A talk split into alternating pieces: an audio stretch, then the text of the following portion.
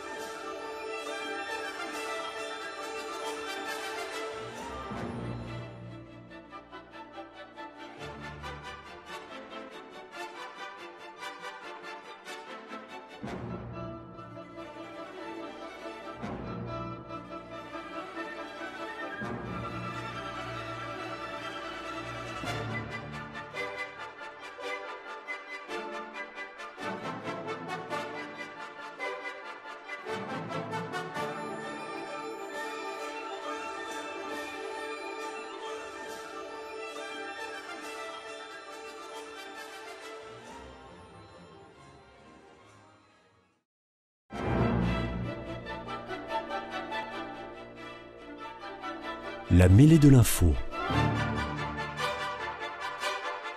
Une émission de débat sur l'actualité nationale animée par Éric Dupri. Bienvenue à l'écoute de Radio Présence pour le 120e numéro de la mêlée de l'info et de nouveaux débats consacrés à l'actualité nationale.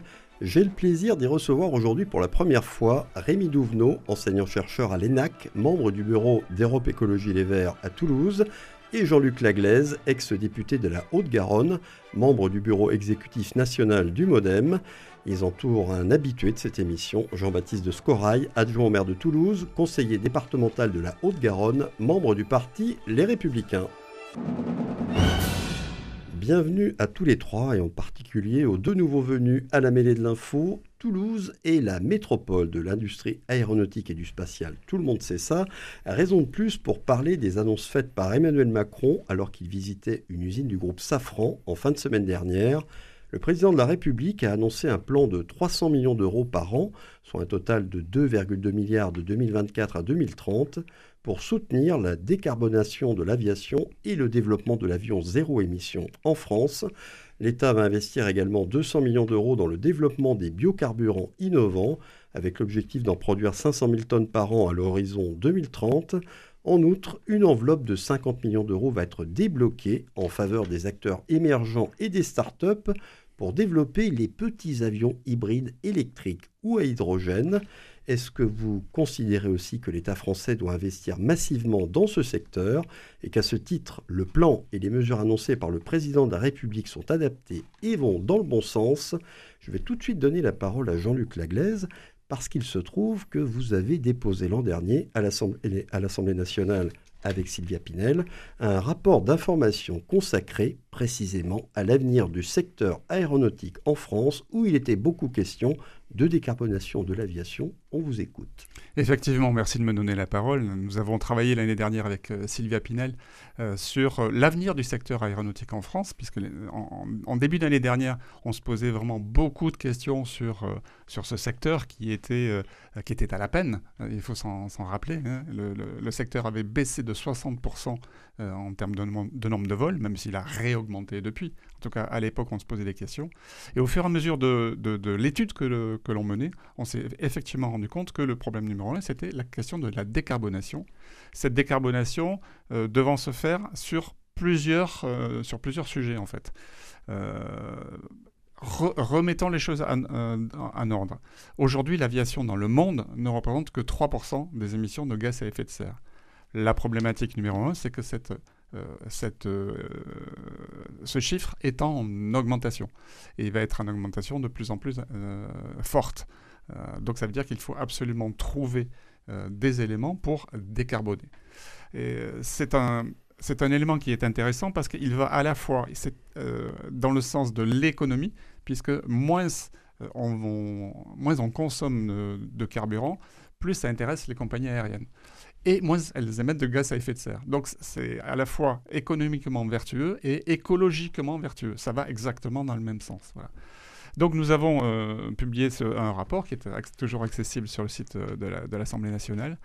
Et les annonces d'Emmanuel Macron, effectivement, vont tout à fait dans le sens du rapport que l'on a produit, euh, même si elles ne, reprennent pas la totalité des mesures que nous, avons préconisées, mais elles en reprennent un certain nombre, et notamment sur le, le, SAF, Sustainable Aviation Fuel, qui veut dire, donc c'est un terme international, mais qui veut dire euh, carburant d'aviation durable. Euh, qui peut provenir de deux sources. Alors Emmanuel Macron ne parle que d'une seule source, c'est la biomasse, c'est-à-dire réutiliser des résidus, euh, donc des résidus de, construction de, bois, des résidus d'huile, des résidus de tout un tas de choses, et le retransformer en, en, biocarburant. en, biocarburant. Voilà. Il y a un deuxième volet qui est le e-fuel, dont il n'a pas encore parlé, mais sur lequel il faudra se positionner, qui est la création euh, de, carburant à partir du CO2 capté dans l'atmosphère, transformé par de l'hydrogène. Donc là, aujourd'hui, on n'en est qu'aux prémices. Euh, déjà, le biocarburant coûte 3 à 5 fois plus cher que le kérosène aujourd'hui, hein, parce qu'il y en a peu en production. Euh, le e-fuel, c'est entre 10 et 50 fois plus cher que le, kérosène. Voilà. aujourd'hui. mais ce sont des éléments qu'il faut absolument travailler et qu'il faut travailler au niveau européen, parce que la France n'aura pas seule les moyens euh, d'avancer, sachant que, par exemple, les États-Unis, depuis euh, trois ans, euh, sont à la pointe et, et développent ces deux, ces deux carburants en même temps. Donc pour vous, le plan présenté par Emmanuel Macron va dans la bonne direction. Les mesures proposées sont les bonnes, si on peut dire. Il y en aura d'autres. Enfin, vous espérez qu'il y en aura d'autres et que ça ira plus loin, si j'ai bien compris. Il y en aura d'autres. Ça ira plus loin. ce, dont je suis content, c'est que d'un côté, on travaille sur le, le, carburant durable. De notre côté, on travaille également sur les startups euh, qui existent en France et qui proposent déjà euh, des avions électriques et autres. Euh, startups qui avaient été initialement oubliées par le premier plan, puisque le premier plan, en fait, c'était pour Airbus et ses sous-traitants, mais ça oubliait en fait tous les, toutes les startups qui ne sont pas dans le, dans le volant d'Airbus et qui existent aussi. Par exemple, Aura Aero, qui est tout près, qui est à, à, n'est pas une filiale d'Airbus. Et donc, elle avait été initialement oubliée par le premier plan. J'étais intervenu pour que pour qu'elle soit remise dans le plan. Donc ça, ça, ça avait été fait. Et je vois qu'Emmanuel Macron euh, a, tout à fait euh, consacré un, volant euh, à ces startups. Et le potentiel d'innovation, ce sont aussi évidemment les startups. Alors Rémi Douvenot, je ne doute pas qu'à Europe Écologie et les Verts, on ait regardé de près les propositions et le plan d'Emmanuel Macron pour la décarbonation de l'aviation.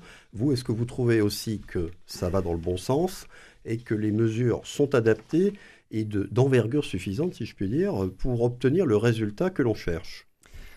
Alors d'abord, merci de m'inviter à votre émission. Et sans surprise, eh je vais vous répondre non. Et je vais vous répondre non pour plusieurs, euh, plusieurs raisons. Euh, la première, elle est assez, assez patente hein, dans le discours d'Emmanuel Macron, c'est qu'il il confond hein, tout simplement les, les, notions de sobriété et d'efficacité. On la confond, c'est-à-dire qu'il va parler, en fait, il présente un plan d'efficacité de l'aviation, euh, quand il faudrait l'accompagner d'un plan de sobriété. Donc le plan de sobriété, donc la réduction du, nombre de vols en, France et dans le monde. Et donc de la consommation et donc des émissions. Et donc de la consommation et de l'émission est totalement, euh, totalement éclipsé. Alors si l'efficacité, euh, on va dire, était nécessaire à une réduction drastique des gaz à effet de serre et donc à remplir les conditions de l'accord des accords de Paris, on pourrait applaudir dès demain. Mais alors malheureusement, ce n'est pas le cas. Alors c'est pas le cas. Pourquoi? Donc on a on a quand même, c'est des, choses qui sont très documentées. Euh, typiquement, si on veut parler de, sobriété euh, raisonnable, je crois que c'est les mots d'Emmanuel Macron, si je ne me trompe pas. Euh, on peut parler de travaux de Lee qui font référence à l'université de, Manchester, qui parle lui pour que l'aviation reste à, réchauffement constant, pas gaz à effet de serre, réchauffement, parce que on a parlé des 3% de, CO2, mais c'est 6% du réchauffement, parce qu'il y a d'autres effets que le, CO2 qui sont dus à l'aviation. lui parle d'une décroissance annuelle de 2% de l'aviation pour que l'aviation euh, continue dans une décroissance compatible avec les accords de Paris à garder le même effet euh, de réchauffement global. Donc là, on est sur, un ordre de grandeur déjà qui est, négatif. Hein. donc vous avez bien vu que, que ça, c'est absolument pas abordé dans le, dans le plan de Macron. Euh, on a d'autres rapports, aérodécarbo, donc les rapports aussi qu'on a les scientifiques de, l'ENAC aussi. Hein. donc on a quand même tout notre savoir-faire de recherche toulousain qui nous indique euh, dans les deux cas que ça va être impossible de décarboner sans une diminution du trafic. Et enfin, l'ADEME, donc l'ADEME euh, qui devrait quand même servir de, source euh, au gouvernement. rappelez, ce qu'est l'ADEME pour ceux qui ne connaissent pas. Donc l'ADEME qui est l'agence euh, l'agence nationale de l'environnement, pour faire rapide, et qui, qui, qui, a écrit des scénarios hein, de, de, décarbonation de l'aviation et euh, dans ces scénarios hein, qui montrent bien que sans une décroissance, en tout cas au moins mondiale de l'aviation, on ne va pas pouvoir remplir les, accords de Paris. Donc déjà, on, a ici une erreur qui, est, double, hein, qui est double parce que déjà la sobriété est oubliée, et ça c'est extrêmement grave dans un tel plan. Et le deuxième, c'est que, que le mot sobriété est prononcé à mauvais escient, et, ça c'est compliqué. J'espère que c'est de l'incompétence, j'espère que c'est pas un mensonge, mais euh, nous de notre point de vue, c'est en tout cas une faute, une faute assez grave. Euh, alors pourquoi euh, Parce qu'on entend souvent. Est-ce que je peux juste rebondir sur le terme de sobriété euh, Allez-y. et je repasserai la parole après à Rémi La sobriété, c'est pas uniquement la, ce n'est même pas la réduction du nombre de vols. et c'est pas la réduction du nombre de vols en France. C'est déjà la réduction, et si possible à zéro, de la consommation. Euh, vous n'allez pas euh, réduire le nombre de vols euh, aux États-Unis avec la taille que, fait ce pays. Vous n'allez pas réduire le nombre de vols en Asie du Sud-Est où il n'y a que des îles. donc il faut juste penser un petit peu plus large que la France et il faut penser à comment les gens dans le monde se déplacent. Ils vont se déplacer en avion. Et donc, si nous, nous voulons garder la technologie pour leur vendre des avions pour qu'ils se déplacent, nous avons intérêt à faire des avions qui sont sobres en consommation. Mais la sobriété en termes de nombre de vols, c'est une erreur. Nous n'avons pas le même dictionnaire. Euh, ouais, surtout avec. Euh, je, je, je, vous redonne la parole après, Rémi. D'abord, Jean-Baptiste Juste euh, pour répondre et pour aller dans le sens de mon voisin, c'est clair que nos étudiants euh, nos étudiants euh, qui vont euh, à l'étranger pour des masters, etc., vont pas y aller à la rame. Alors les mêmes qui vous disent qu'il faut utiliser, supprimer l'avion, que ceci, que cela, eh ben, c'est les mêmes qui prennent euh, euh, leurs avions pour aller faire un master aux États-Unis, un master en Chine, un master à machin, un master par-ci, par-là. Donc il y a un moment aussi, il faut être raisonnable. Euh, je vais rendre la parole parce qu'après, je pense que vous allez me la redonner pour que j'explique un petit peu notre vision des choses, nous, à Toulouse, qui est, qui est fondamentale. Donc je vais juste, on est évidemment très concerné à Toulouse par les annonces d'Emmanuel Macron et par tout ce qui touche l'aéronautique en général. C'est ça. Alors Rémi Touvenot, je vous laisse terminer votre développement et votre argumentation. Oui, donc juste sur la notion de sobriété, effectivement, un, un avion qui consommerait zéro, ce serait de l'efficacité parfaite. On est toujours dans l'efficacité. La sobriété, c'est bien la réduction euh, d'emploi de, quelque chose et euh, l'efficacité, le fait que pour même emploi, on diminue le besoin donc en CO2 ou en, matière première, quelle qu'elle soit. Euh, ceci étant dit, alors donc j'entends régulièrement, donc je vous remercie pour cette excellente transition parce qu'on entend régulièrement que en gros on veut empêcher tous les gens de voyager, etc., etc., etc. Alors là-dessus, il faut rester quand même euh, raisonnable. Hein. Un tiers des gens en France, hein, je je vais pas faire du mondial. Si on peut quand même un, chiffre intéressant, c'est que dans le monde, 1% des personnes les plus riches, euh, c'est 50% des du transport aérien. Donc ça vous donne déjà, c'est-à-dire que si on réduit la voilure, hein, si on veut réduire la voilure, on sait à peu près où aller chercher. C'est pas compliqué, c'est 1% des plus riches. Et quand on va embêter 1% des plus riches, je ne pense pas qu'on va empêcher une personne de partir faire un master euh, une fois dans sa vie euh, à l'étranger. Ceci étant dit, en France, si on zoome un peu, euh, un tiers des Français n'ont jamais pris l'avion. Eux, je pense qu'ils ne vont pas trop être impactés si, on demande de, diminuer hein, le, vol.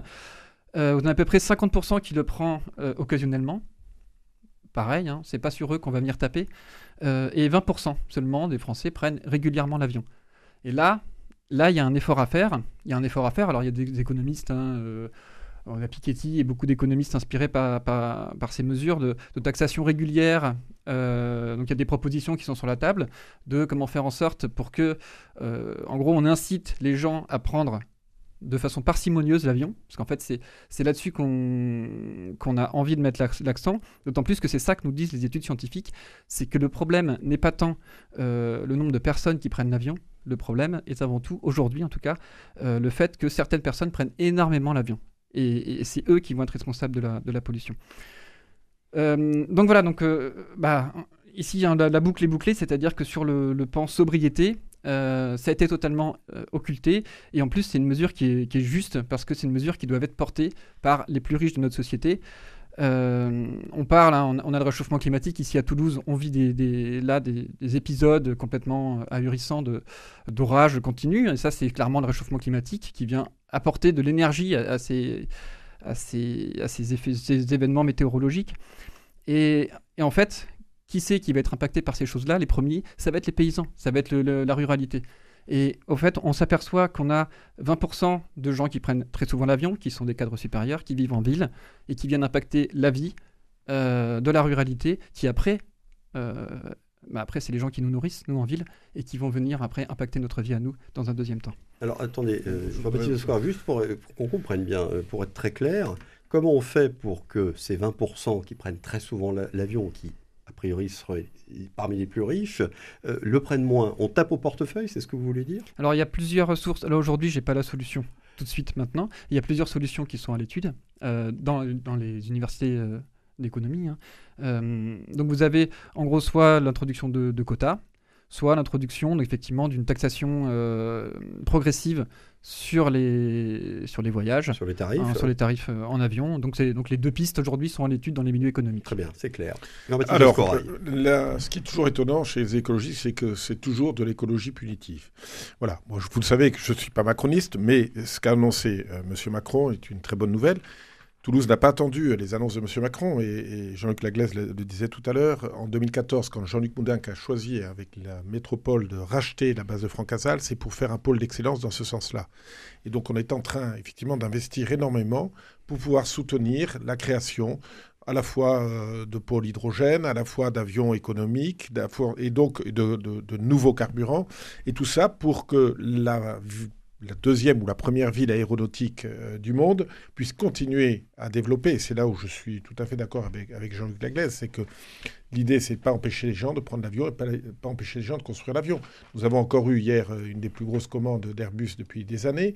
Nous avons euh, depuis 60 ans à Bordeaux Dassault qui construit des avions d'affaires qui sont extrêmement important pour la richesse de la France. Il y a eu quand même 2700 depuis 60 ans avions construits euh, Falcon, donc ça fait à peu près 40 par an.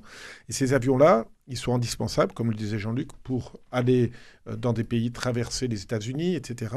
Et c'est pas ces avions-là qui, euh, euh, je dirais, vont détruire. Enfin, ces avions-là sont, sont quand même là pour aider au transport économique, pour développement économique, et non pour détruire, je dirais, l'écologie. Et, à partir de là, dans ces, dans ces, ces avions, effectivement, il faut les aider à faire un carburant le plus propre possible, à prendre des matériaux qui soient euh, de telle manière qu'ils puissent permettre à faire des économies d'énergie. Et, je crois que ce qu'a fait le président de la République, c'est une très bonne chose parce que ça montre effectivement, et ça aide une ville comme Toulouse à essayer de se diversifier et en aidant aussi, en apportant des technicités peut-être à Airbus pour arriver à avoir des avions beaucoup plus euh, propres et des avions qui n'empêchent pas de pouvoir voyager dans le monde quand on veut, etc. Et moi, ce que je reproche un peu aux écologistes, c'est qu'ils euh, ne veulent pas du TGV, ils ne veulent pas de l'avion. Euh, il y a un moment, ils ne veulent pas que les agriculteurs produisent d'une certaine façon ou d'une autre. Il y a un moment où on n'y comprend plus rien. Donc je crois qu'il faut être réaliste, travailler pour développer, comme comme c'est fait à, Toulouse, travailler pour développer des nouvelles énergies pour les avions, pour le carburant. Et ce qu'a fait le président de la République, c'est une bonne annonce. Alors j'ai entendu Madame Delga, qui est quand même en phase avec, euh, Jean-Louis Moudin par rapport à ça, dire que c'était pas assez. Oui, c'est jamais assez. Sauf que quand même, on voit qu'il y a un investissement qui est fait. Et je crois qu'il faut le soutenir, cet investissement. C'est important.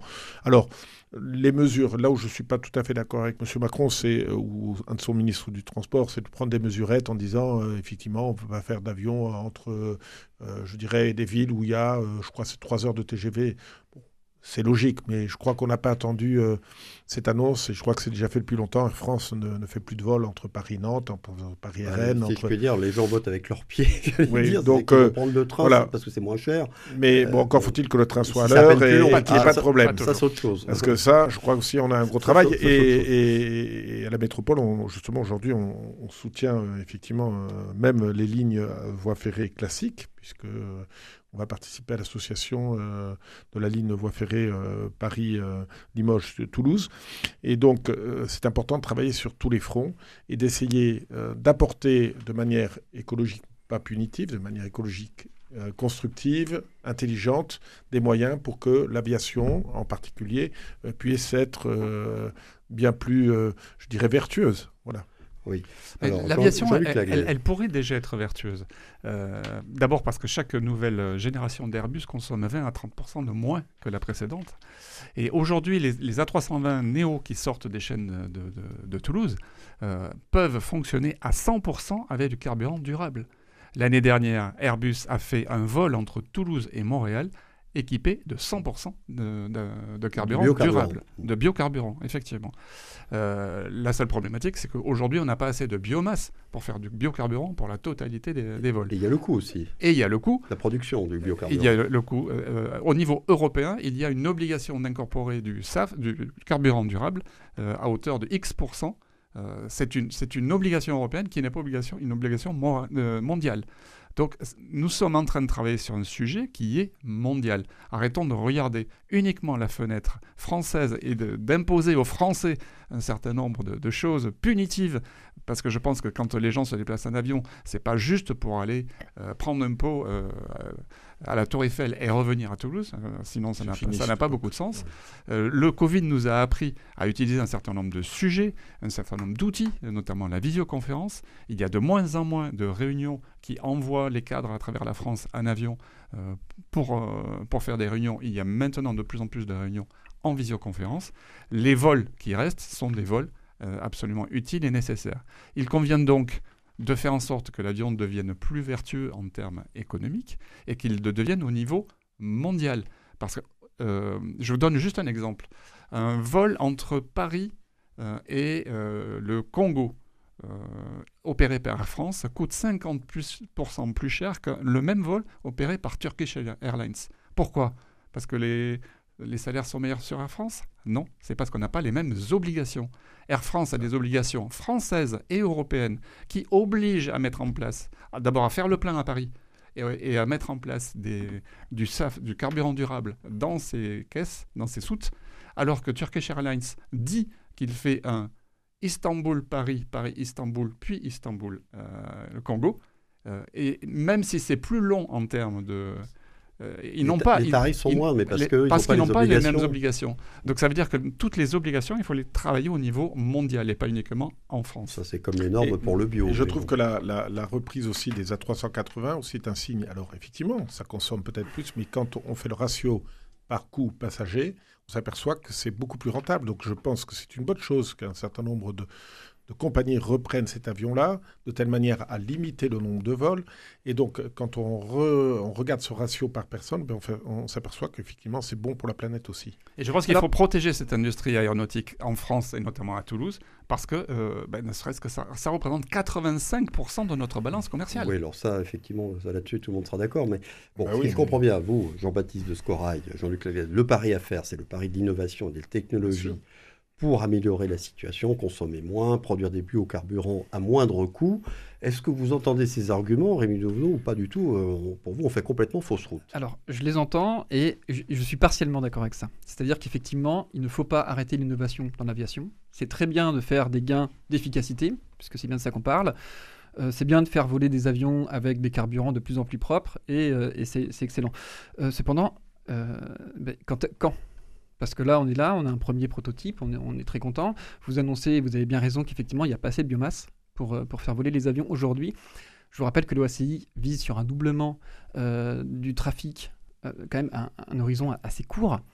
Et, donc dire que grâce à, la, grâce à la visioconférence, grâce au fait que les gens n'ont plus envie de faire euh, un, aller-retour à Paris, par exemple, dans la journée, l'aviation diminue, c'est faux. Les chiffres OACI sont quand même très clairs là-dessus. Et donc une diminution même de 30% de l'aviation, de l'efficacité de nos moteurs, ne va pas compenser. Donc ce qui veut dire que sur le calcul OACI et avec les meilleures prévisions, parce qu'on parle de 30% d'efficacité, ça veut dire que la flotte a été renouvelée, qui va mettre, qui va payer pour le renouvellement de la flotte? Donc il y a encore beaucoup de questions et, c'est pour ça encore une fois je, reviens parce que vous m'avez pas contredit. J'ai une, partie des réponses. Bah, alors je vous invite à la, donner un, peu après si vous voulez. Euh, vous ne m'avez pas contredit hein, sur les, travaux scientifiques qui ont été menés quand euh, quand, quand, Lee donc de l'université de, Manchester qui, fait vraiment référence aujourd'hui dans les travaux du, GIEC. Euh, quand Aérodécarbo, quand, donc les chercheurs de, de l'ENAC, quand l'ADEME dit qu'il va falloir la décarbonation, à chaque fois, ils ont en tête les hypothèses les plus optimistes de l'industrie. Ça, il faut le garder en tête. Les plus optimistes. Ce qui veut dire qu'en réalité, on sait comment ça se passe. Les gros projets industriels prennent en général du retard. Les 30% deviennent 25%. En, vérité, peut-être que le moins 2%, il peut se transformer en moins 3, il peut se transformer en moins 4. Donc certes, on peut, euh, on, peut, parler de la liberté de, voyager, mais est-ce qu'on peut l'opposer aussi à la liberté de polluer? Et la liberté d'avoir un, air sain, la liberté pour les agriculteurs de ne pas se prendre une grêle tous les quatre matins. Donc oui, tout ça aussi, c'est pas l'écologie punitive en fait. C'est de l'écologie qui vise à un mieux, mieux-être pour tout le monde, pour chacun. Et effectivement, cet effort que nous, on appelle de notre vœu pour l'aviation, on appelle le même effort dans tous les secteurs industriels. On, est tous d'accord là-dessus. Je pense que. Ah bah, euh, vous si, pas l'air alors. Si, si, on est tous d'accord. Sauf que il faut quand même laisser du temps au temps. On va pas. Je pense qu'en particulier la France là-dessus est bien en avance. Et Jean-Luc le disait par rapport à d'autres pays qui eux, ben, je dirais le traité de Paris, ils n'ont entre guillemets rien à faire. Euh, et nous, on avance. Et on avance, mais on ne doit pas avancer au détriment de la vie de nos concitoyens, de l'industrie, de notre industrie aéronautique qui est euh, la meilleure du monde, enfin, avec les États-Unis. Donc, euh, si vous voulez, là-dessus, on a quand même aussi un devoir euh, de s'occuper de nos concitoyens, du fait qu'il faut qu'ils puissent se nourrir, qu'ils puissent travailler, et je crois que c'est une chose importante. Maintenant, chacun son tour, on doit, chacun, chacun doit effectivement essayer de travailler pour je dirais, redonner un air plus respirable, etc. Mais euh, on doit le faire à une vitesse qui peut être la nôtre. C'est sûr qu'on n'a pas une, baguette magique, on ne peut pas le faire en cinq minutes. Donc il faut aussi laisser du temps au temps, on y travaille, mais je crois que c'est pas pour ça qu'il faut aller s'autoflageller et détruire euh, l'économie française ou l'aéronautique française parce que euh, on veut plus faire voler d'avions. Non, je crois qu'il y a un moment où il faut être raisonnable. On a tous pris conscience de ce qu'il fallait qu'on fasse. On est en train de le faire. On le fait peut-être pas à la vitesse que voudraient les écologistes, mais je crois que le principal, c'est d'avoir bien pris le, problème en main et de travailler dans ce sens. Je vais vous donner la parole à Rémi Douvenot. Jean-Luc Lallez va intervenir. moi, ce que je comprends, c'est ce que dit Rémi Douvenot, c'est qu'aujourd'hui, il y a une course contre la montre, que selon lui, on ne peut pas gagner euh, sans faire des efforts aussi sur le, volume des vols euh, euh, chaque année. Alors, si, je, vais permettre juste un, vraiment quelque chose de très rapide, c'est pas la vitesse que voudraient les écologistes. C'est la Alors, nous, ce qu'on demande, c'est la vitesse des accords de Paris signés par la France pas par les écologistes. Jean-Luc Laglaise. Euh, je, comment dire euh, on, comprend ce que disent les écologistes, mais ce qu'on veut leur expliquer, c'est que même si on appliquait ce qu'ils disent au niveau français, ça ne changerait rien au niveau mondial. C'est au niveau mondial qu'il faut le mettre en place. Euh, donc on est en train déjà de le mettre au niveau européen, et l'Européen est en train de travailler avec l'OACI, qui est l'organisme international qui gère tout cela, de manière à pouvoir avancer. Euh, et il y a un certain nombre de, choses, notamment l'introduction de carburants durables, euh, est quelque chose qui est à l'ordre du jour de, de l'OSCI. Donc ça, va avancer. Mais il faut que tout le monde soit d'accord. Donc c'est pas parce qu'on ferait ça en France que ça changerait mmh. le moins du monde le climat. Euh, ce qu'il faut également savoir, c'est que nous aurons plusieurs types d'avions. Parce que le carburant durable, ça paraît magique, euh, mais c'est effectivement c'est très cher et on n'arrivera peut-être pas à en produire assez. assez. Donc le carburant durable sera probablement dans les années qui viennent euh, réservé aux avions long courrier, c'est-à-dire euh, entre les continents. Après, il y a les avions moyen courrier entre les pays d'un même continent et les avions court courrier à l'intérieur d'un même pays. Euh, les startups qui sont en train de développer des, avions entièrement électriques, je pense à Aura Aero avec 119 places, vont euh, proposer des avions régionaux euh, qui vont pouvoir travailler en France, relier des aéroports qui sont aujourd'hui peut-être des aérodromes, qui sont quasiment pas utilisés, avec 5 à 10 personnes à l'intérieur et un traitement totalement électrique. Euh, donc ça, ça, va être pour le court courrier. Et c'est pour la France, mais euh, ils, ont une visée internationale puisqu'ils ont déjà 350 intentions de commande. Et ce n'est pas des Français. Euh, au niveau du moyen courrier, ça sera soit de l'électrique, soit de l'hydrogène, qui sera, mis en place. et donc, ces deux, que ce soit l'électrique ou l'hydrogène, c'est particulièrement vertueux. Mais ça ne pourra pas être mis en place pour de longs courriers parce que ça prend trop de place. Et donc là, ça sera uniquement le carburant durable. Alors, voilà, alors je, vais, je vais rebondir en particulier sur Aerora, hein, qui est une boîte effectivement qui est, très intéressant ce qu'ils proposent. Hein, c'est électrique, ils ont aussi de l'éco-construction, donc ils ont vraiment euh, assimilé le fait que l'industrie peut se verdir et doit se verdir. Ils sont là-dessus effectivement bien en avance par rapport à nos, gros industriels. Et, mais là où en fait il va falloir être vigilant, et là où je n'ai pas l'impression que cette vigilance soit suffisante, c'est que le, si vous voulez, le créneau que va prendre Aerora j'ai l'impression n'existe pas aujourd'hui. Comme vous disiez, ils vont aller sur des aéroports qui sont peu ou pas utilisés aujourd'hui. Ça veut dire qu'on va ajouter de, du transport. Donc moi, je dis oui à ces, ce genre d'innovation si c'est pour remplacer. Parce qu'on va ajouter. Si c'est pour ajouter, on fait qu'ajouter un problème, même si c'est un problème, euh, comme on dit, durable, mais en fait c'est juste un problème en plus. C'est un problème de, rajouter euh, un avion qui n'émet pas de CO2. Euh, parce que le, parce que le, parce que le SAF qu'il va produire ne sera pas utilisé par les autres avions. Donc en fait, on vient juste, on vient rajouter, on vient rajouter, a pas de SAF. pardon, de l'électrique, mais on vient rajouter une consommation électrique. Alors on a déjà eu des pénuries euh, l'été dernier, ça a été compliqué à cause des centrales qui s'arrêtaient. À nouveau là, on a eu l'Ukraine, ça a été compliqué. L'été qui s'annonce est encore très compliqué à cause des pénuries d'eau. Et on nous dit qu'on va venir rajouter comment encore. Comment vous faites l'aménagement du territoire si vous interdisez à Carcassonne à Narbonne, euh, à Agen euh, de se développer. Mais les aéroports ont des slots. Ce nombre de slots peut être limité et il ne faut juste pas en ouvrir de nouveau. C'est aussi simple que ça. On en vient toujours à la sobriété là. non, non, on en est à l'interdiction. Oui, Jean-Baptiste Score. Moi, je voudrais. Et, alors, euh, je, rejoins toujours Jean-Luc. Et on n'est pas deux contre l'écologie, mais on, est, on, est quand même. On, a une vision globale. mais allez demander, allez demander aux Indiens, aux Chinois, de refuser euh, l'avion dans les territoires qu'ils ont, les vastes territoires qu'ils ont. Euh, ces gens-là, c'est à eux aussi de travailler pour. Et je crois que notre rôle, c'est de montrer l'exemple, de, faire des actions qui soient euh, correctives pour le climat, mais qui ne soient pas punitives en France, et demander et aider aussi les pays qui, effectivement, comme la Chine, comme l'Inde, le Pakistan euh, soit euh, aussi dans cette, euh, ce chemin vertueux. Et je crois que le problème, il est surtout là, parce que c'est trop facile de nous dire, voilà, on, la France, va montrer l'exemple, mais moi, je ne suis pas là aussi pour détruire l'économie française.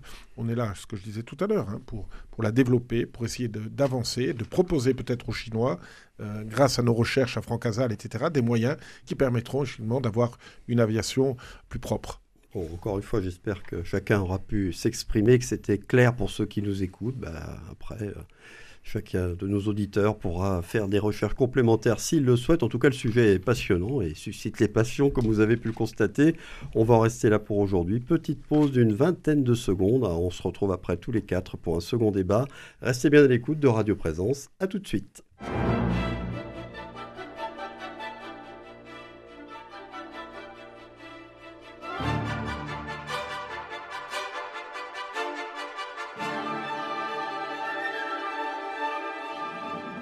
La mêlée de l'info, Éric Dupri. Suite de cette mêlée de l'info, toujours avec mes trois invités, Rémi Douvenot, Jean-Luc Laglaise et Jean-Baptiste de Scorail. Notre second sujet a lui aussi des liens avec l'environnement, si on peut dire, puisqu'il s'agit de la dissolution du collectif écologiste Les Soulèvements de la Terre, prononcé le 21 juin, mercredi, en Conseil des ministres. Gérald Darmanin avait engagé la procédure de dissolution le 28 mars, quelques jours après les violents affrontements ayant eu lieu à Sainte-Soline, dans les Deux-Sèvres, où des membres de ce collectif avaient été mis en cause. Le recours à la violence n'est pas légitime en, en, un état de droit et c'est bien cela qui est sanctionné, a déclaré le porte-parole du gouvernement Olivier Véran gouvernement qui a justifié sa décision dans le décret de dissolution en listant une série d'actions du collectif ayant entraîné des destructions matérielles et des agressions physiques contre les forces de l'ordre. L'actualité locale est venue illustrer cette décision hier soir à Toulouse avec l'agression subie par Jean-Luc Poudinck et plusieurs élus de sa majorité municipale. Nous allons y revenir forcément. Mais tout d'abord, est-ce que vous jugez que cette, cette dissolution est justifiée, était inévitable? Compte tenu des faits rapportés par le gouvernement ou alors y voyez-vous une manœuvre visant à bâillonner un mouvement qui dérange et qui mène un combat légitime, comme l'estime un de ses porte-paroles Mais en parlant de porte-parole, je vais donner, je pense, la parole à la défense tout de suite. Euh, Rémi Douvenot, quelle est votre position par rapport à cette dissolution?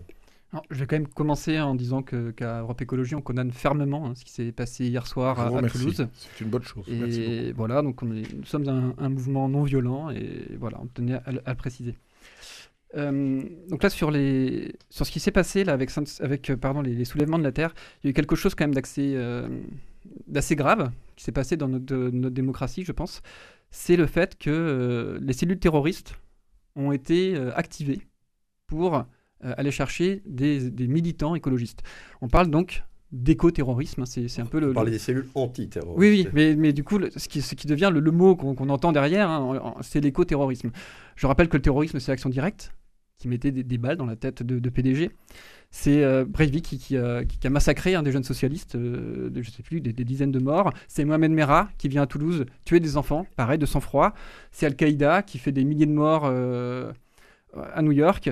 Euh, c'est aussi euh, les orpailleurs d'Amérique centrale, d'Amérique du Sud, qui viennent tuer, encore une fois, de sang-froid des journalistes et des militants écologistes. Ça, c'est du terrorisme.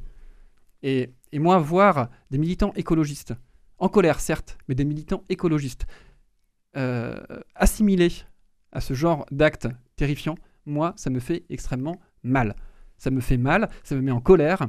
et cette colère qui monte, eh bien, quand vous avez affaire à des mouvements non violents, euh, habitués, on va dire, au dialogue, parce que quand même, ça fait quand même des années et des années qu'on répète des vérités sur le réchauffement climatique. Hein. Aujourd'hui, vous êtes tous autour de la table euh, d'accord, tout le monde était d'accord sur l'écologie, ce n'était pas le cas il y a 10 ans. C'était encore moins le cas il y a 20 ans. Et il y a 30 ans, on était des rigolos. Aujourd'hui, tout le monde s'accorde. Je ne peux pas vous dire ça parce que vous avez quand même, sur, sur l'écologie, on va, alors on va déborder un peu, mais euh, vous savez, nos, nos, paysans, moi je suis fils d'agriculteur, on a toujours parlé d'écologie. Alors, effectivement, ce n'était pas la même que celle de maintenant, mais les meilleurs écologistes, c'était les paysans. Et ce mot d'écologiste, on en entend parler. Les premiers, c'était euh, euh, je crois qu'il s'appelait Dumont. René Dumont, René, Dumont, qui avait été candidat à etc. Donc on en a toujours parlé. Donc euh, là-dessus, il faut arrêter de dire que c'est quelque chose qui ressort que maintenant.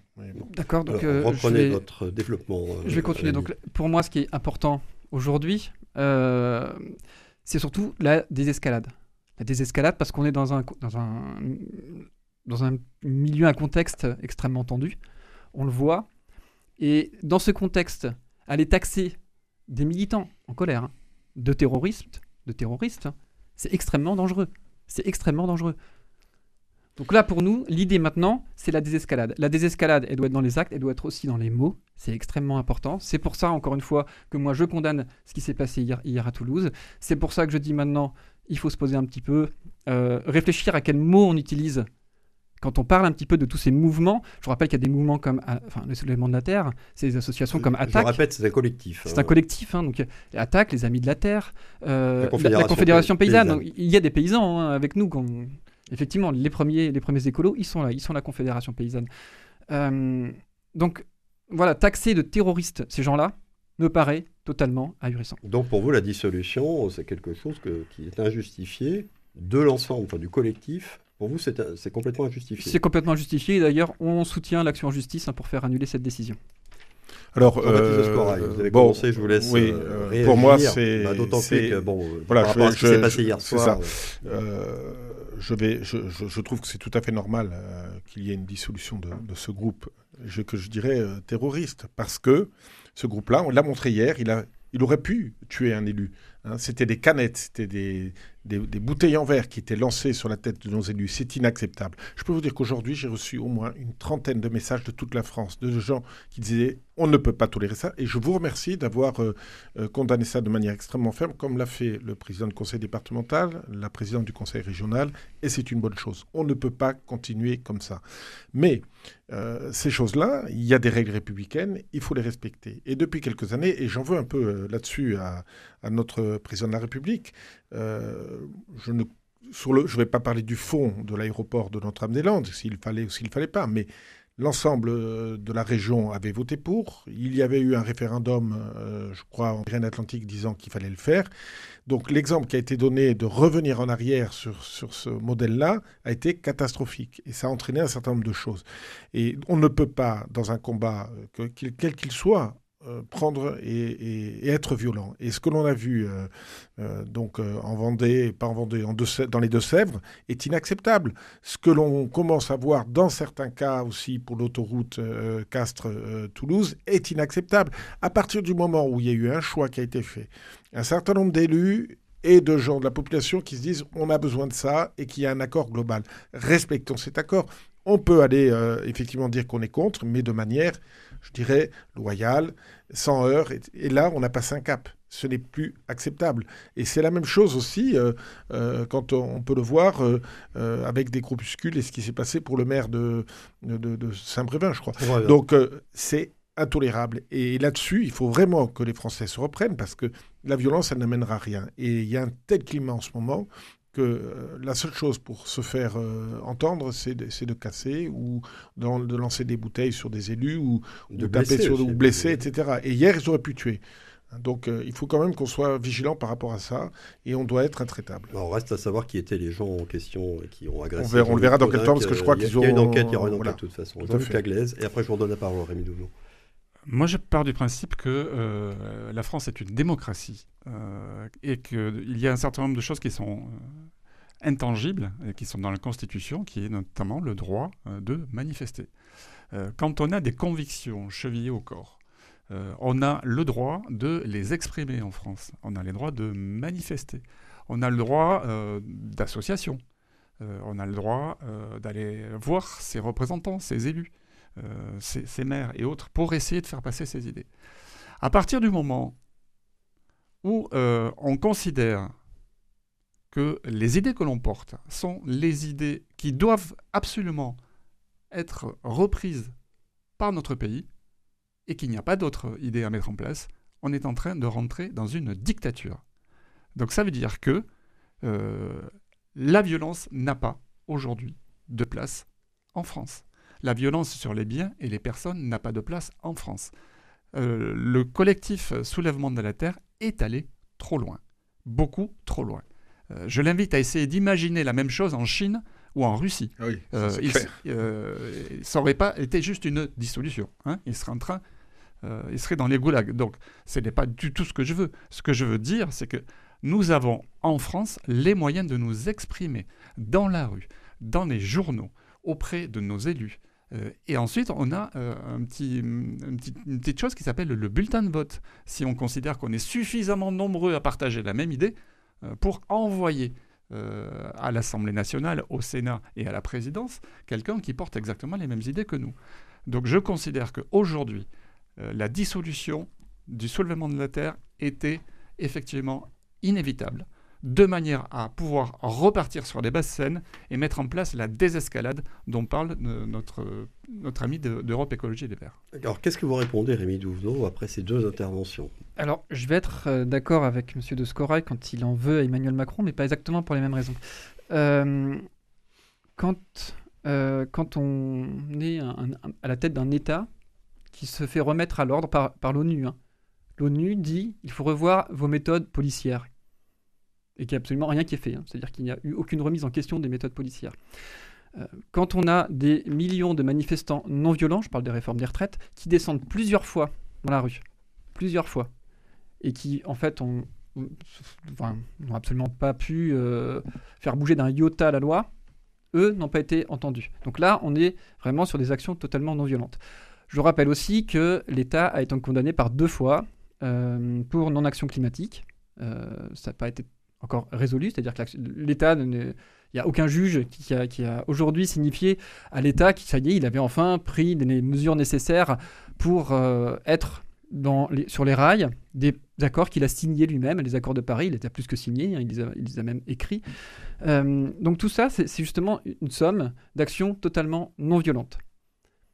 À cela, moi je comprends l'agacement des gens. C'est-à-dire que quand on commence à avoir, euh, on peut parler des méga bassines par exemple, mais ça, va marcher avec l'aéroport à 69, etc., des destructions d'espaces naturels. On a parlé un petit peu du, GIEC, l'équivalent, l'IPBES, qui parle euh, des, de, la distri- de la disparition de la, de la biodiversité, Biodiversité. qui est vraiment terrifiante. hein. C'est quelque chose de terrifiant. Le- le- le- les insectes, c'est plus de, plus de la moitié qu'on a perdu largement. Les oiseaux, c'est déjà 30%, mais pour certains, en général, les oiseaux des champs, c'est 70%. Donc c'est vraiment, on est en train de perdre la vie, d'accord?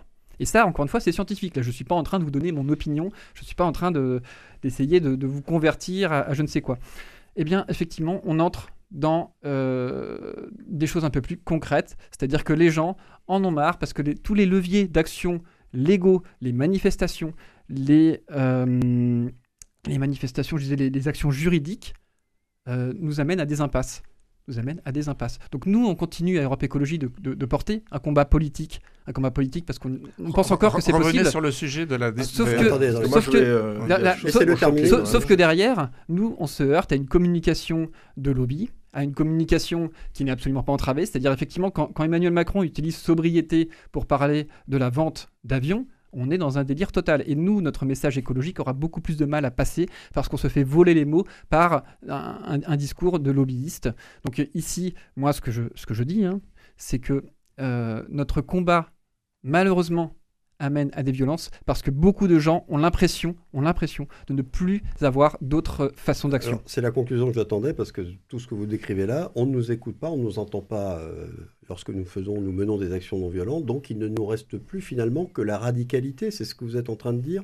Alors moi, moi non, mais disons que Alors, en train de dire, pas vous personnellement Voilà. bien sûr, mais euh, la conclusion c'est ça, c'est-à-dire que si on ne nous écoute pas, on ne nous entend pas, il y a bien un moment où il faut passer au, au- au cran au-dessus, et le cran au-dessus c'est ben, malheureusement des actions qui pourraient être violentes. Non, le, le- le cran au-dessus, c'est pas ça. Le cran au-dessus, c'est de prendre son bulletin de vote et d'aller voter. Le problème, c'est qu'il y a une grosse partie des gens qui vont manifester, qui sont pas d'accord avec M. Macron, qui n'ont pas été votés euh, pour l'élection euh, présidentielle. Moi, j'ai pas voté M. Macron, donc. Mais je n'ai pas voté Marine Le Pen non plus, donc euh, au deuxième tour. Mais euh, si vous voulez, il est hors de question que euh, laisse à des gens la violence alors qu'on a le bulletin de vote. On est quand même une grande démocratie. Et, je voudrais revenir sur quelque chose qu'a dit, dit monsieur. Moi, je ne peux pas tolérer qu'on dise que nos forces de l'ordre, que ce soit la gendarmerie ou la police, euh, soient euh, des, je dirais, et des méthodes policières euh, d'un autre temps. Ce n'est pas vrai. Il faut voir aussi comment ils sont traités. hein. À Sainte-Soline, les camions de, de gendarmerie qui ont été brûlés, c'est inacceptable. Alors, je ne mets pas tout le monde dans le même sac. Il y a des bandes d'extrême gauche, parce que c'est le cas, et euh, qui sont dans ces manifs, qui sont là pour tout casser. Et, quand vous dites que c'est des manifs pacifistes, oui, la grosse partie de la manif est pacifiste.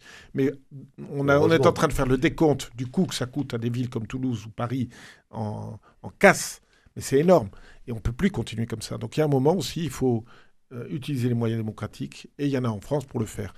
La violence n'a jamais été le résultat euh, et euh, la solution. Oui, alors la question que pose euh, Rémi Dodo est intéressante et il faut qu'on la pose aussi, c'est la question de la radicalité et de la désobéissance civile, pour reprendre voilà, une expression bon, qui est un peu galvaudée, mais bon. C'est un elle, dit, elle, cache-sexe. dit, elle dit bien ce qu'elle veut dire. C'est un cache-sexe, Euh, mais alors, civile. quelle limite euh, on lui pose à cette désobéissance civile et ce, discours radical, voire cette action radicale? Mais la limite, c'est la violence aux biens et aux personnes.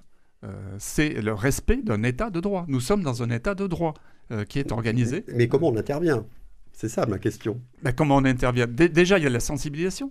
Euh, notre ami d'E- d'Europe Écologie Les Verts nous disait qu'il y a, il y, a, il y a 40 ans, personne n'était sensibilisé au discours écologique et qu'aujourd'hui, beaucoup de gens le sont. Eh Ben oui, mais parce qu'ils ont fait aussi euh, un travail d'éducation, euh, de, communication, qui fait qu'effectivement, on partage beaucoup, on partage beaucoup de choses.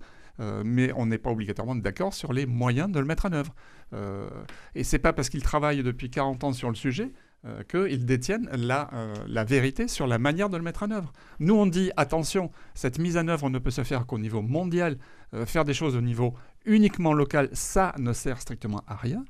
Et eux, ils sont dans leur système, et leur système, ils sont tellement engagés que, quelque part, ils, ils autogénèrent cette violence. Mais cette violence, il faut qu'ils la gèrent. Il faut qu'eux-mêmes se mettent en, en position de désescalade.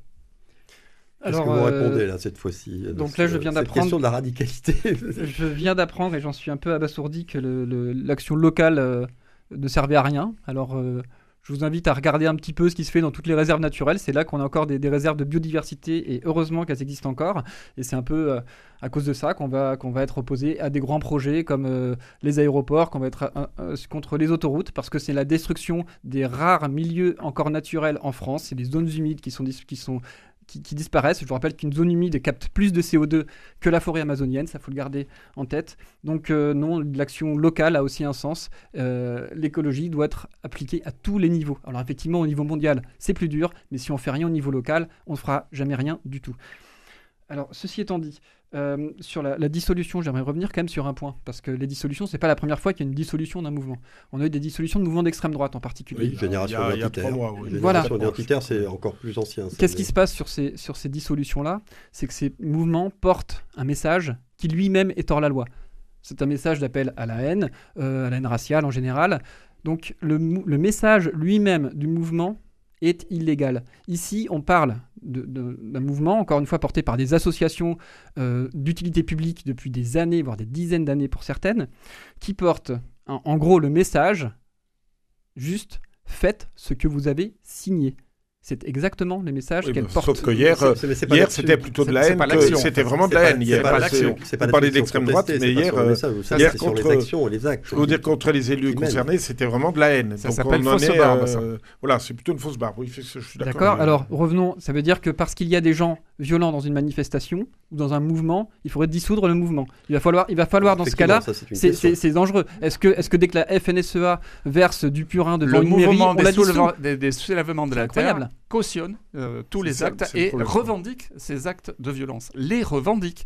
Euh, le, fait qu'ils ont déchiré euh, les l'unité de production de Muguet qui était en, train d'essayer justement de réfléchir avec comment utiliser moins d'eau et autres, ils le revendiquent. Donc la violence est revendiquée. Donc c'est cette revendication-là qui est inacceptable en démocratie. Vous, savez, vous parlez de la FNSEA, mais moi, je, voilà, j'ai des, familles proches qui sont syndicalistes et qui ont été, par leur action, euh, pénalement euh, sanctionnés. Et euh, là-dessus, il faut absolument qu'on arrive à faire la même chose avec ces...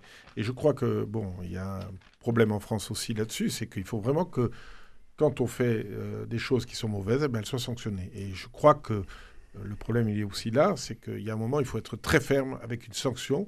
Et, l'acte qu'il y a eu hier, alors ce n'est pas tous les militants qui sont comme ça. C'est une poignée, mais une poignée euh, qu'on doit éradiquer, parce qu'on ne peut pas continuer à travailler comme ça avec des gens qui, qui sont violents, qui, vont, euh, euh, qui ont la haine de l'autre. Alors vous parlez de la haine de l'extrême droite, mais là c'est pareil, c'est la même. Et à qui ça va profiter? Tout le monde le sait. Il n'y en a qu'une qui va s'en sortir. c'est Marine Le Pen. Donc est-ce que c'est la solution? Non. Alors sur les sur les comment je vais rebondir sur les violences policières parce que c'est quelque chose tout à l'heure j'ai oublié de revenir sur ce que vous disiez euh, avec les, violences policières. Alors moi je suis le premier à être admiratif, vraiment admiratif du peu de blessés qu'on a en manifestation. Ça demande pour les policiers un sang-froid incroyable parce que ils sont eux-mêmes eux sont agressés quelque chose d'assez C'est leur entraînement tous les jours. On leur apprend à être à garder leur euh, je sais. Ça fait partie du métier, effectivement. Je sais, merci, mon frère est policier. Ce, que, ce que l'ONU euh, nous dit, c'est pas vos policiers sont violents. C'est vos, vos, systèmes, c'est les préfets qui sont, tirés, qui sont montrés du doigt, c'est l'État, encore une fois, c'est les méthodes euh, qu'on va euh, dire à nos policiers d'appliquer. C'est ça qui est montré du doigt. C'est pas la formation, c'est pas le sang-froid de nos policiers qui est montré du doigt. Et encore une fois, moi, je, je refuse de dire que les policiers sont violents. C'est un non-sens et c'est absolument pas le sens de mon discours. Donc là-dessus, j'aimerais bien qu'on, enfin en tout cas qu'on soit d'accord. la deuxième chose qui est la, désobéissance civile, la désobéissance civile, c'est quelque chose qui existe depuis, depuis très longtemps. Hein. On est radio présent. Je crois que Jésus, euh, il peut très facilement être mis dans, ce mouvement. Je n'attendais pas à ce que son nom vienne dans la conversation, mais, mais pourquoi pas euh, Bien sûr, Gandhi, Je crois qu'il était non violent quand même. On avait, voilà, on, a des, mouvements non violents. Et encore une fois, moi je suis pas là en tant que porte-parole des soulèvements de la terre. Je suis euh, membre d'Europe Écologie et Europe Écologie, Europe Écologie est un mouvement non violent. Euh, par-dessus, on a quand même eu, bah, par exemple, José Bové, qui détruit un, McDo, alors qu'il le démonte. Hein, C'était de la, mm. violence raisonnée, on pourrait dire. Mais sauf que si, en face, Aujourd'hui, voilà, je, vous vois, je vois sourire, alors c'est pas très radiophonique, mais je vois sourire quand, j'évoque ce, démontage de, McDo. Aujourd'hui, on a un problème de malbouffe. J'ai toujours souri au, mot de démontage, parce que pour mmh. moi, c'est une destruction. Et donc, c'est illégal. Après, et c'est euh, illégal, et il a, été, il a été puni pour cela, etc. Mais ça a apporté, en, tout cas, les fruits. Et aujourd'hui, on se retrouve à lutter contre la malbouffe parce qu'on a laissé passer ce genre de choses, comme les McDo. Une chose tout de même, parce qu'il y a une question qui a été posée notamment par Jean-Baptiste de Scorail, le bulletin de vote Comment se fait-il, si vos idées sont les bonnes, qu'elles n'aient pas plus d'impact dans la population, que vous ne recueillez pas plus de voix? Je rappelle que Yannick Jadot a fait moins de 5% à la présidentielle. Pourquoi vous n'êtes pas entendu? Alors, il y, a une raison qui est assez simple, euh, qui est euh, la question des lobbies. Donc, euh, les, SUV, quand, quand, les SUV sont sortis sur le marché, c'était 4 heures quotidiennes de pub sur les grandes chaînes. 4 heures quotidiennes de pub sur les grandes chaînes. essayez de compter le nombre d'heures de pub que vous avez dans une journée et vous verrez à quel point on est dans du matraquage. Donc là, si vous voulez, on peut faire une discussion, mais, on, va arriver sur des, sur des, sur des pans quasiment philosophiques. Mais nous, on a un discours scientifique, je vous l'ai déjà dit plusieurs fois, et encore une fois, j'ai vu personne euh, à table, sur cette table-là, venir contredire euh, les, études que j'ai pu citer. Et, euh, nous, ce qu'on se, se, heurte, c'est que cette pensée scientifique, peut-être un peu plus complexe que du slogan, va venir se heurter à des messages lobbyistes extrêmement forts, extrêmement répétés. Qui sera de désinformation selon vous. Qui sera de la désinformation, effectivement. Quand on dit qu'il faut acheter un EV, d'un point de vue euh, environnemental, c'est un non-sens. C'est un non-sens, c'est pas moi qui le dis. D'aller dégonfler les pneus des SUV, c'est aussi un signe de violence. Et c'est idiot. Hein. vous avez quand même des gens qui, sont, qui ont acheté effectivement un SUV, qui en ont peut-être besoin pour leur travail, pour leur famille, etc mais qui le matin ont besoin d'aller travailler, qui se retrouvent avec un SUV, les pneus dégonflés, est-ce que vous trouvez que c'est une solution? Non, ce n'est pas une solution. Les gens qui ont envie d'acheter un SUV, ils ont le droit d'acheter un SUV. C'est tout. Sauf qu'en fait, les gens n'avaient pas besoin d'un SUV, ils avaient besoin d'un véhicule. C'est vous qui le décidez. Non, non, c'est pas moi. Arrêtez d'imposer aux gens leurs besoins. oui, chacun laissez-les vivre. Mais c'est la pub qui impose les besoins, c'est pas moi. Mais c'est ça en fait que vous ne comprenez pas. Mm. C'est qu'à bouffer 4 heures de SUV par jour, on pense que c'est un besoin. Et encore une fois, alors là, c'est ça que ça la pub, et c'est pour ça qu'il y a des milliards d'euros qui sont dépensés en publicité, en lobbying au niveau européen. C'est justement pour déformer cette réalité scientifique. La différence qu'il y a entre nous, c'est que moi, je m'occupe des cœurs de quartier. Dans le cœur de quartier, on me dit, Monsieur Le Scoret, vous êtes contre la voiture. Non, je ne suis pas contre la voiture, mais je suis contre le fait que on laisse une place maintenant, à, cette, à notre époque, aussi importante qu'il y a 40 ans à la voiture. Oui, là je suis contre. Mais je n'empêche pas les gens qui ont envie d'avoir deux voitures d'avoir deux voitures. C'est leur problème. Il y a un moment où, si vous voulez, laissons vivre les gens comme ils ont envie de vivre qu'on leur dise attention, il faut limiter la voiture. Oui, c'est notre devoir d'élu de dire que maintenant, la ville de Toulouse, eh ben, il y aura, au lieu d'avoir deux voitures par personne, il n'y en aura certainement plus qu'une. Eh ben, vous leur laissez le choix ou vous leur laissez pas le choix du coup? On leur laisse le choix, mais d'un autre côté aussi, on fait ce qu'il faut pour que euh, les choses soient limitées. Et on le voit à Saint-Michel, on réduit euh, le nombre de places de stationnement. Vous savez, euh, on est, on est on doit avoir cette liberté. Cette liberté, elle est fondamentale. Donc les gens ont le choix, mais si ils ont le choix aussi, de, et notre devoir, c'est de leur, leur indiquer que, effectivement, ben, dans une ville comme Toulouse, il y aura moins de voitures. Mais d'aller dégonfler les pneus parce que vous n'êtes pas d'accord, parce qu'ils ont des SUV, je trouve ça, entre guillemets, alors vous m'excuserez, mais un mot, euh, je trouve ça minable. Mais alors qui c'est qui va dégonfler les pneus? Parce que je ne sais pas pourquoi vous me dites ça. Non, mais je vous dis parce que hier y a, ou avant-hier, il y a eu encore euh, une série de voitures qui ont été dégonflées. Mais c'est aussi. C'est régulier, c'est régulier. Voilà, et c'est aussi. C'est aussi euh, c'est aussi dangereux que de lancer une canette. C'est une autre forme, mais laissons lire les gens et aidons-les à réfléchir sur, effectivement, comme vous l'avez dit avec vos chiffres, sur l'avenir. Mais il y a un moment où il faut quand même... bon, on est obligé de terminer ce 120e numéro de la mêlée de l'info. Merci infiniment à vous trois d'en avoir été les invités avec des remerciements spéciaux à Douvenot et Jean-Luc Laglaise dont c'était la première à la de l'info. J'espère qu'il y en aura d'autres. Je remercie aussi Coraline Camebrac qui a réalisé cette émission. Podcast disponible et téléchargeable dès maintenant comme d'habitude sur le site de Radio Présence. Et je remercie enfin nos auditeurs pour leur fidélité à notre écoute. À jeudi prochain pour la dernière de la saison. Excellent week-end à tous.